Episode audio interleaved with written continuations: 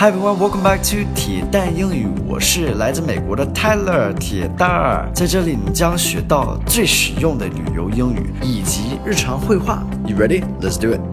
Hello everyone, welcome back. Today we're going to focus on the word security. So this is a continuation of our last lesson. 这个是跟上一集的内容有关系的。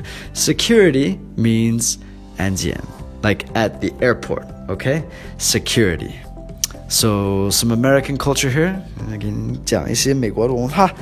There should be no joking when it comes to going through security in America. Seriously, the security is so strict. They're very serious. 在美国过安检，这千万不要跟他们开玩笑。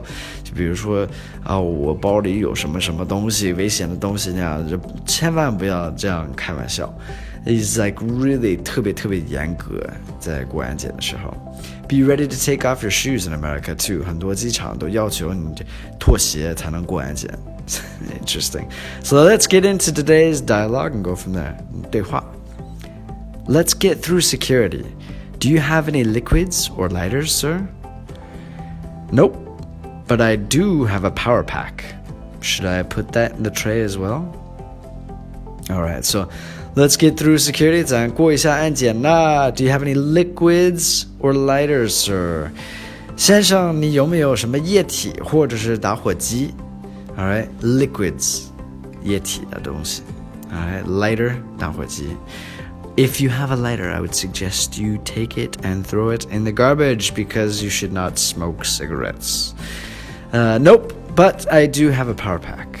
Nope, 这是 no 的意思，alright，就是挺随意的说 no。But I do have a power pack. Power pack or power bank. We've talked about this before. 这个就是充电宝的意思，之前讲过。Should I put that in the tray as well?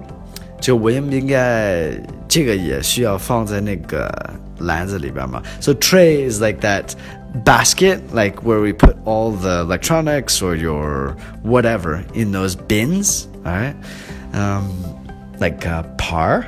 I don't know how I'd say that, um, but we say tray. Some key vocabulary for today is through, security, liquid, lighter, power pack, and tray. So again, this is continuing from the last lesson. Hope you guys learned something. And the next lesson, we're going to be talking about things at the airport as well. Hope you guys learned something today. Thank you again for all your support. I'll speak to you guys soon. All right, take care. Peace.